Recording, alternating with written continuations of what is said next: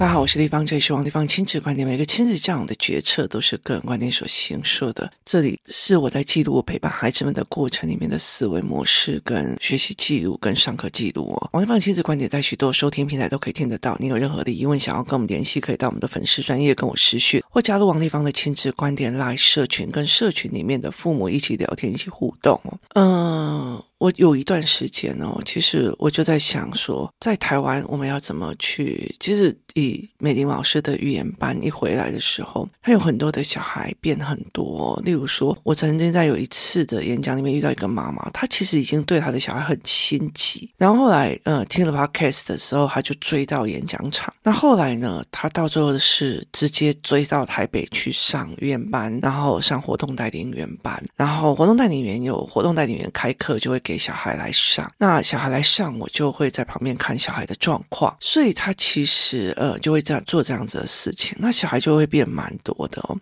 那在这整个过程里面哦，其实我就一直在想，除了语言班之外，我还有什么方式可以帮更多的孩子哦？因为他其实已经越来越厉害，这样。那其实我们会以优先实体班来看的一个很大原因，就是很多事情就是这样子哦。你会愿意为的事情先走出去，就是你先为了很多事情先走出去这样子哦。那我今天早上我刚好看到一个那个邓惠文跟一个来宾在聊天的一个内容。他剪成小影片啊，他在讲半途而废这件事情，不是在骂人，而是呃，好像是孔子在劝人家说，你有什么事情你想做，你就去做，就算到了中途一半不行了，那你至少你有去做过了，这是半途而废的最刚开始的原因。所以其实这一群人，他其实是愿意去走出来去做的哦。那有很多人其实就是。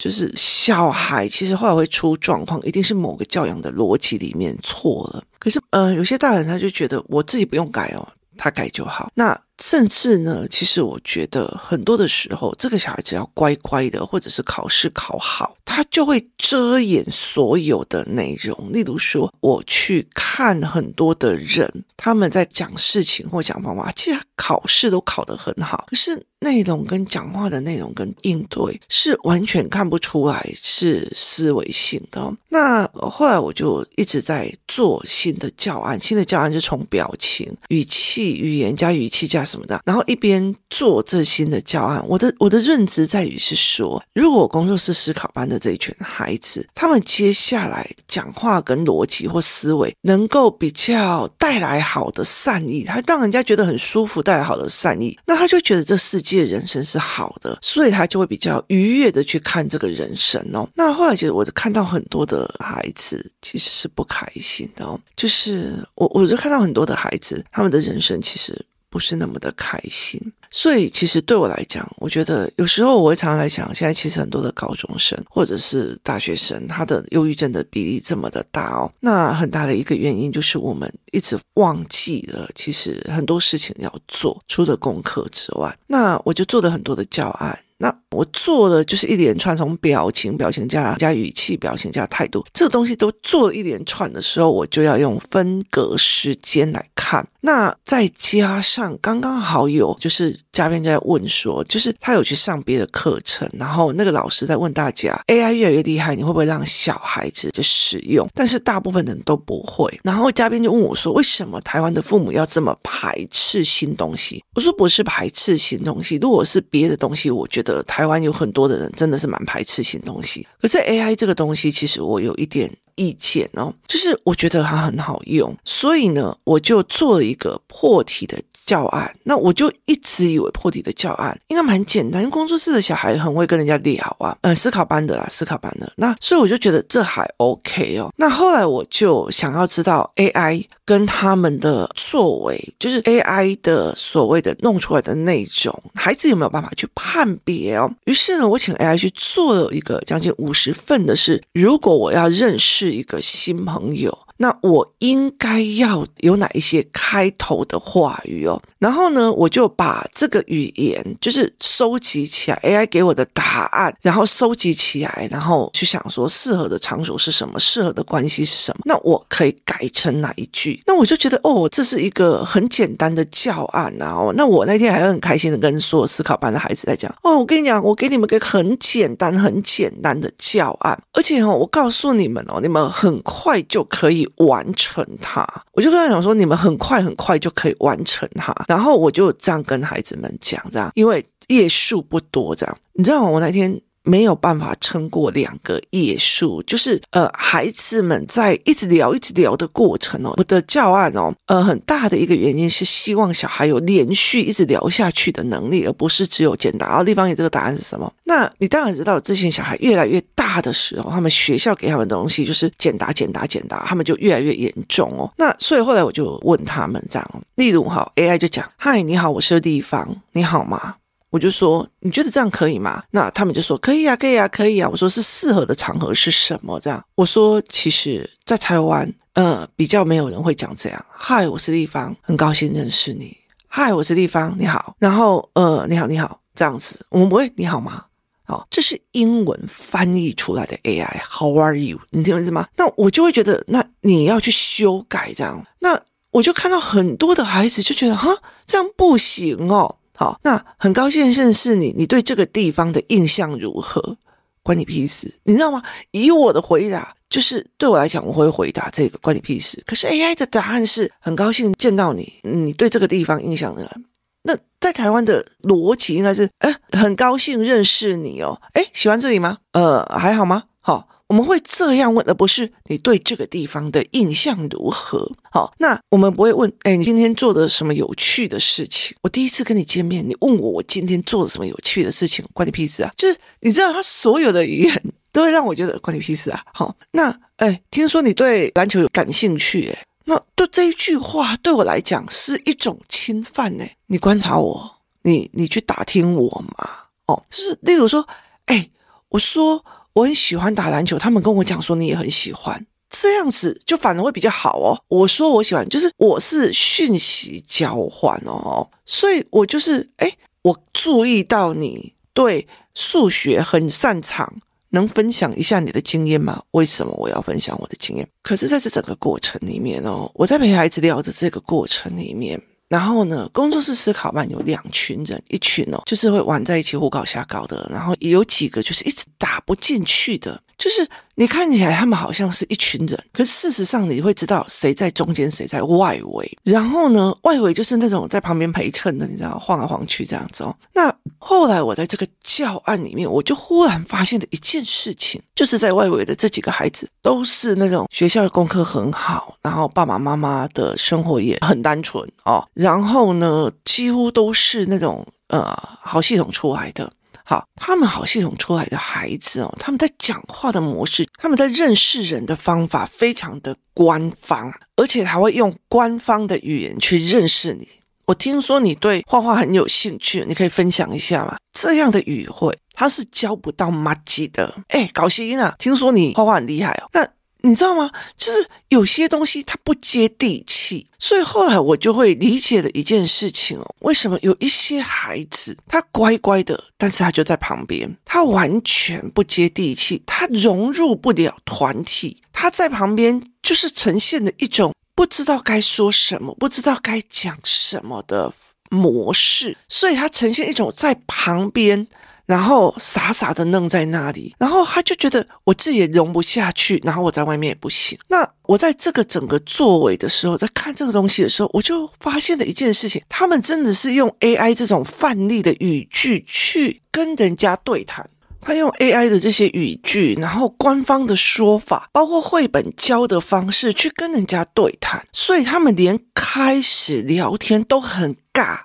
就是他们连开始聊天都会尬，所以我后来就会开始理解一件事情：为什么有一些乖乖牌会常常坐在那个后面的那个位置？就是大家一起在聊，他们就再怎么样打都打不进去，因为他们没有理解到，就是语言其实是不一样的哦。例如说，哎，你在这个城市住多久？对于新人有什么建议？那好学生这一群，乖乖的这一群，他就觉得对，就是这样问，我就说不是，然后就是会比较容地气的那群小孩就会讲说，哎，听说你在台北住很久，有没有什么好建议？就是你你你那个东西是哦，听说你是台北人呢，我跟你讲，然后他说。听说你是台北人呢，那个你就会知道说他是接地气在问哦。听说你在这个城市住很久，听说你在台北住很久，你对新人有什么好建议？我为什么要给你建议？就是你那种官方的问句哦。那我后来才在这整个过程里面发现，我以前一直觉得说，很多的小孩破题只会用一种方法。你好，我们可以一起玩吗？不行啊，就是就是你其实只是拿了一个借口让人家拒绝你而已，就是你用了一个问句让人家拒绝你，然后小孩就很难过这样，那妈妈也不知道该怎么办就好哦。那这是重点来的。我后来在这整个过程里面，那天上完这个课，然后后来有一个妈妈就留到非常非常的晚，她就就是留到所有的人都走了，她在跟我讲说：“地方，我跟你说，我跟我女儿一样。”我从以前到现在，他的父亲是一个教授等级以上的人，就是是一个非常厉害的人。他们所有用的语言是。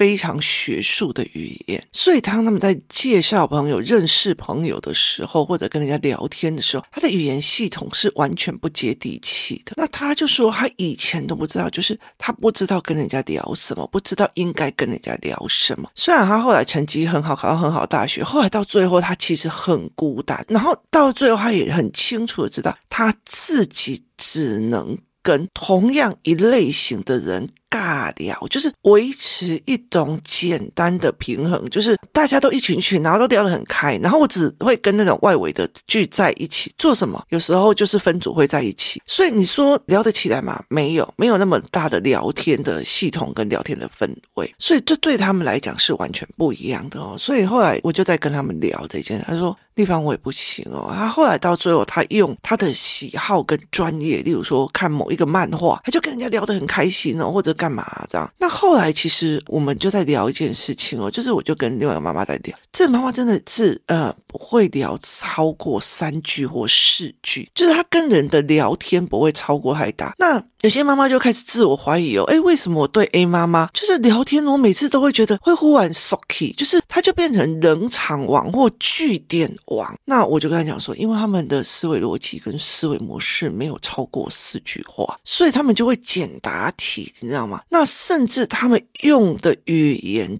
都是那种很艰深难的，就是呃，我注意到您对数学非常的擅长，能分享一点你的经验吗？我就说，如果有一个人走过来说，我注意到了你对亲子教养非常的有擅长，可以分享一下你的经验吗？你知道吗？我要多么的克制我的白眼，不要往上翻呐、啊！你了解吗？你如果今天冲过来说，哎，丽芳，问一下哦。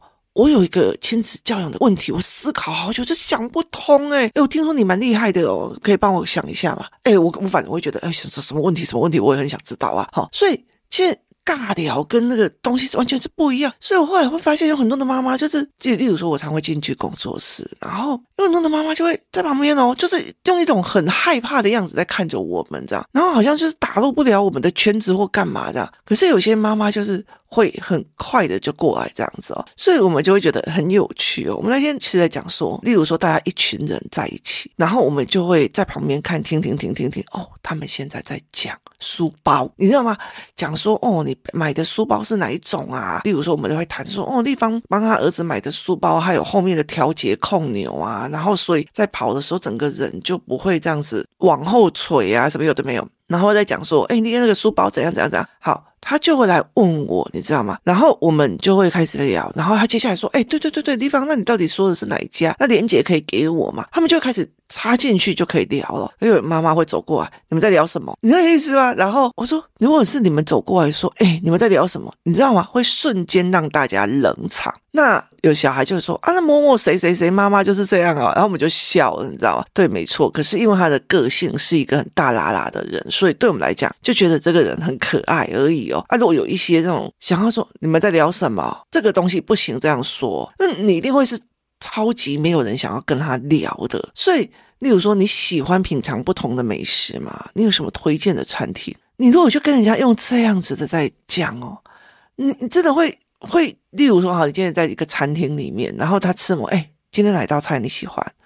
跟我跟你讲，我昨天去吃了一下餐厅，好赞哦。然后这是叫做讯息交换啊。你你有没有喜欢这种日式料理啊？好，你用这样子去跟人家聊，跟你喜欢品尝不同的美食吗？有什么推荐的餐厅？那后来我就发现有一群小孩，几乎都是用这样那种乖乖的那种人家教的那种套板僵硬的破题的模式在跟人家聊天了。那你当然是在那种所谓的圈圈的外面嘛，他们完全都打不进去。后后来他跟我讲说啊，立方体，所以我我不能这样问了。我说不行啊。然后我就问他说，所以我就会开始引导他们去看替代的语言。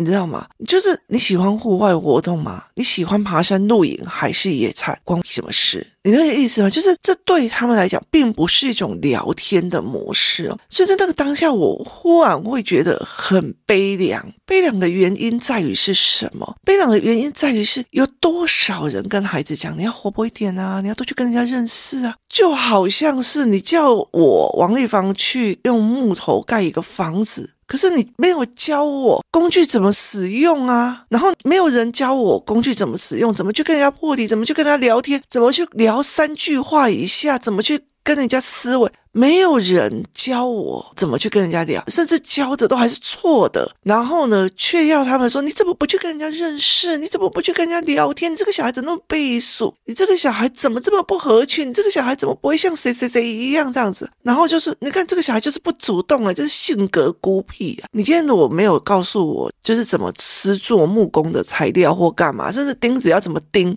切割要怎么切都没有半个人教我，然后你就跟我讲，王立芳，你就是不主动啊，你就是不主动啊，你就是避暑了，你就是没有上进心啊，叫你弄一个木屋你就不愿意了，你就是个懒呐，你也可以这样说我，可是我觉得。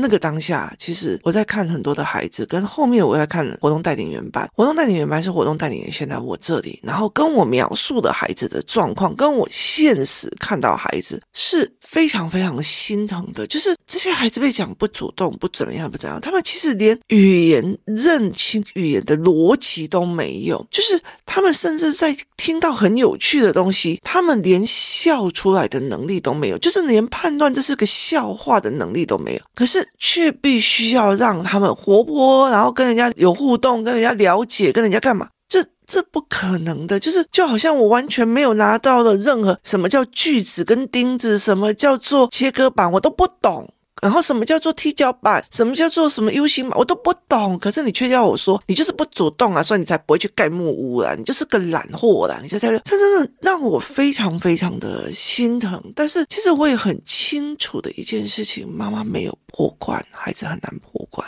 所以这个妈妈后来在跟我讲的时候是，丽芳，我现在我已经到了这么多岁，在看我女儿在上这门课的时候，我终于理解了为什么我一直都是边缘人。因为我的遣词用句太官方了，我的遣词用句，我的语言太太文绉绉了，太匠气了，一开口就。拉开了距离，我一开口我就拉开了我跟他们的距离，所以并不是他们不来接近我，是我的语言跟我的逻辑拉开了这些距离。可是我一直却觉得我打不进他们，他们不理我，所以。这整个东西是完全不同的思考，所以后来到最后，你会到最后像打不进去的时候，尤其是女生，就会开始做什么事情，做巴结，做附和，做八卦的参与者。例如说，他们在讲什么薛之谦怎样怎样，他就一定开始回去网络上开始找薛之谦，然后的，然后隔天可以跟他们八卦拉上两句，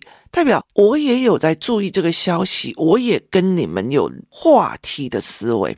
所以这整个过程会变得越来越夸张，它它会让小孩子开始扭到所谓的明星代区，它并不是一个思维性的一个概念。所以后来他其实带我跟我讲了一件事情，就是说，我现在终于知道为什么语言是不一样的，就是语言系统是不一样，我根本就没有教他这件事情哦。那。对他来讲是这样子哦，而且什么叫做讯息交换？那一件东西是在调查你的？例如说，别人的破题是在了解你的个人背景还是隐私哦？那甚至呢，哎，你在做什么工作？你的工作是什么？你喜欢这个职业吗？就是怎么 AI 会给人家说这种议题呢？这这，你如果真的小孩相信了，然后去用这样子的方式去交朋友，你的工作是什么？你喜欢这个工作吗？对我来讲，那是一种侵犯，就是尤其第一次见面的人，那关你什么事啊？你听我意思吗？你在审案吗？就是那个语汇是在审案吗？然后，哎。你好，你好，你好，我是丽芳，我自己有一家公司，然后我有经营我自己的 podcast，然后那我先讲了，哦、啊，他要不要讲随便他。那你其实把讯息传达出去了哦，那你就会知道说怎么去跟人家讲。那小孩子如果用这样子的语汇说，哦，你的工作是什么？你喜欢这个职业吗？他们如果是小孩子，还可以这样讲啊：“咦，叔叔，你在做什么的？”好，那个人还会跟他讲说：“我是消防队员。”你还是可以跟他讲哦。可是你今天三十几岁，你是做什么工作的？你喜欢这个职业吗？你怎样审案吗？哦，那你如果是那个五六十岁的，看到年轻人，你做什么工作的？你喜欢这个职业吗？怎样？就是你你的心情就会想。你你要帮我安排相亲的嘛？那种恐慌，你知道吗？可是孩子没有办法去理解这句话，很侵犯别人的隐私。里面有很多东西哦，都很侵犯别人的隐私啊。就是呃，例如说，我注意到你对什么什么很擅长。哎，你今天假日有什么计划？你有什么旅行目的？关你什么事啊？这哪会是破题的语言？可是有多少的人去相信这种东西？就很像是这早期那种书，你知道吗？如何跟女孩子聊天一百招？你知道每一招女孩子都会想要吐槽。你知道以前以前我一个朋友，他买这种书，你知道？我把它拿过来笑他，会一样一样一样吐槽，说你讲这种话，女孩子一定会觉得你是变态。你问这个句问题，女孩子会觉得笑。诶，你知道意思吗？可是问题在于是，他们用这样的光，他甚至没有办法去判别。所以其实后来我在这整个过程里面，在看很多的孩子，我觉得蛮心疼的，就是他们完完全全没有办法，没有这种任何的能力去跟你做，去跟你聊，却被人家讲他就是孤僻，他就是不想。要去了解别人，他就是不会聊，他就是尬王，他就是冷场王，他就是断句王。人生啊，这是蛮有趣的一件事情哦，值得大家去思考看看。有时候孩子想破关，最重要的是妈妈先破关。你想拥有什么？最快的方法就是你配得起那个东西。今天谢谢大家收听，我们明天见。